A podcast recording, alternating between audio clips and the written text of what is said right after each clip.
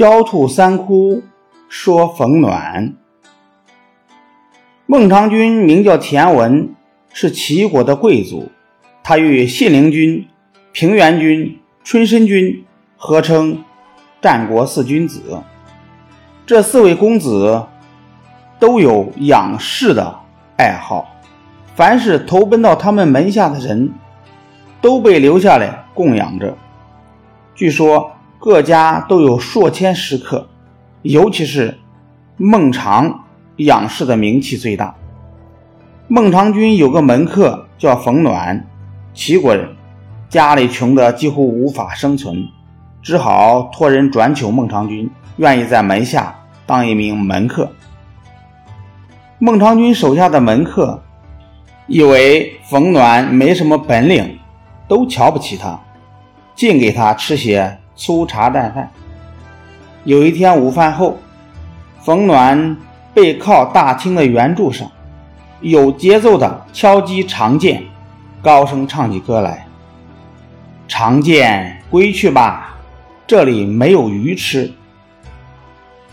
孟尝君听到禀报后，说：“给他鱼吃，把他安排在食客当中。”有一天，冯暖从街上回来后，又靠在圆柱上唱起来：“长剑回去吧，在这里出门没车坐呀。”孟尝君听到禀报后说：“给冯暖的待遇要跟所有的食客同等，他出门时要给他备车。”过了不久，冯暖又唱道：“长剑回归吧，在这儿无法奉养老人。”恰巧孟尝君亲自听到歌的内容，就吩咐每天三餐派人。给冯暖的母亲送去食品，从此再也听不到冯暖击剑高歌了。有一天，孟尝君派冯暖到薛邑去收祖债，临别时，冯暖问：“收完后需要买些什么回来吗？”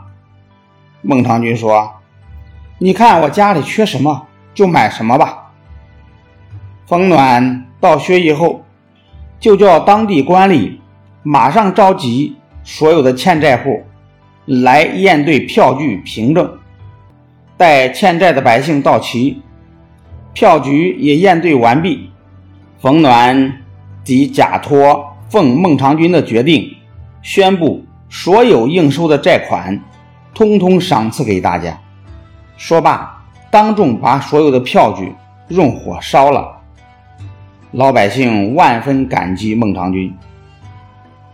冯暖第二天见到孟尝君，孟尝君见他回来的这么快，很惊讶地问道：“债都收回来了？”冯暖答：“收了。”孟尝君又问：“买什么回来了？”冯暖答：“遵您的吩咐，看家里缺什么买什么。我看您家里只缺少义。”所以，替您买了义回来了。孟尝君一时还没有品出话的意思。冯暖解释道：“我自作主张，擅称是您的命令，宣布把债全部免了，把票据全都烧了。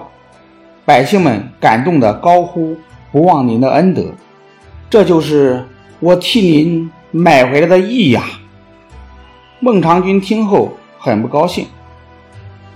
一年后，齐王革了孟尝君的职位，孟尝君无奈之中，只好回到封地薛邑去安家。薛邑的百姓得知这个消息，个个扶老携幼，倾城而出，站在离城百里的路边，等候迎接孟尝君。孟尝君看到这般情形，十分感动，他回头看着冯暖说。今天见到先生买回的义了。冯暖趁机说：“狡兔有三窟，所以才能保全性命。如今薛邑才算一窟，还不能高枕无忧，请允许我再给你营筑另两个窟。”孟尝君高兴的点头赞许。后来，冯暖去梁国，对梁惠王说：“齐国把大臣孟尝君放逐国外，而他是个非常有才德的人，哪个诸侯王任用他，哪个国家就会强盛起来。”梁惠王觉得很有道理，便决定请孟尝君为相。梁惠王派遣使者，带着一百辆车子。一千斤黄金前往薛邑聘请孟尝君。齐王听到消息，大为震惊，他懊悔自己当初太冒失了，马上派太子的老师带上一千斤黄金和花纹精美的华贵车子，以及齐王自己佩挂的宝剑，作为馈赠给孟尝君的礼物，并写了谢罪书。孟尝君。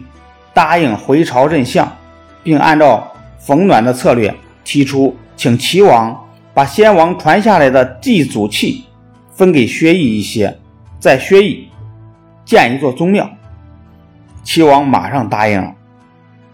此后，孟尝君当了几十年的齐国宰相，一直顺顺当当，没有受到任何祸患和危害。这就是焦土三窟起的大作用啊！